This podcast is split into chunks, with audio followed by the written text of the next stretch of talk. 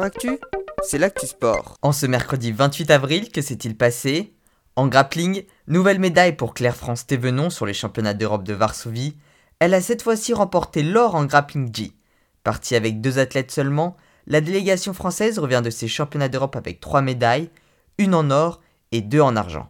Claire France Thévenon m'a d'ailleurs fait un retour sur ces deux jours de compétition. La compétition était, le niveau était relevé, même s'il y a quelques nations qui manquaient, mais sincèrement les grosses nations étaient là. Euh, la première journée, donc qui est en nogi, donc qui se pratique en short t-shirt, donc vraiment le grappling grappling. Euh, pour moi, c'est bien passé, même si je perds en finale sur quelqu'un que j'avais battu en poule euh, le matin. pour Anthony, mon camarade en moins de 66 kilos, lui, il fait une, grosse grosse journée et il s'incline en, finale. Euh, ce qui est très bien parce que lui il changeait de catégorie, il montait de catégorie, donc c'est toujours un petit peu plus compliqué. Et donc euh, en fait on, a une délégation française qui était très réduite puisqu'on était euh, trois athlètes sélectionnés, il y en a un qui n'a pas pu venir finalement pour une question de Covid. Et donc on est parti à deux avec Anthony, on revient avec trois médailles à deux. Donc le bilan je pense est positif. Euh, moi, j'étais super contente euh, de représenter la sélection. Je m'étais entraînée pendant des mois au Brésil. Euh, cette saison, pendant la pandémie, je suis allée m'exiler au Brésil pour pouvoir faire du sport.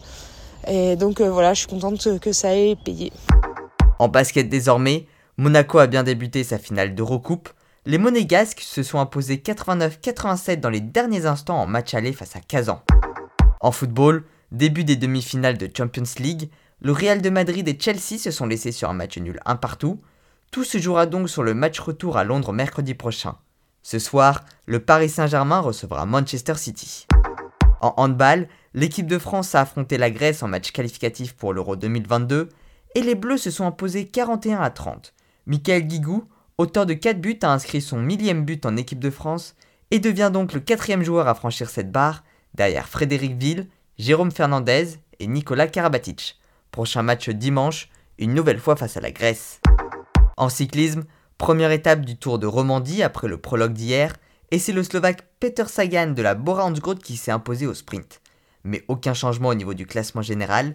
L'Australien Rohan Donis est toujours en tête devant deux de ses coéquipiers de la team Ineos Grenadier, Guérin Thomas et Richie Porte.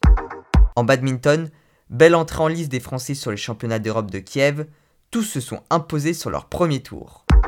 Enfin un mot sur les Jeux olympiques et paralympiques de Tokyo. Les athlètes et l'encadrement qui se rendra au Japon cet été peuvent désormais se faire vacciner contre le Covid-19. Basé sur le volontariat, cela représente 1400 personnes potentielles. Les athlètes doivent donc l'intégrer à leur entraînement et leur compétition en prenant en compte la douleur au bras, la fatigue et le syndrome grippal qui pourrait accompagner le vaccin. Voilà pour les actualités du jour, à demain dans Sport Actu.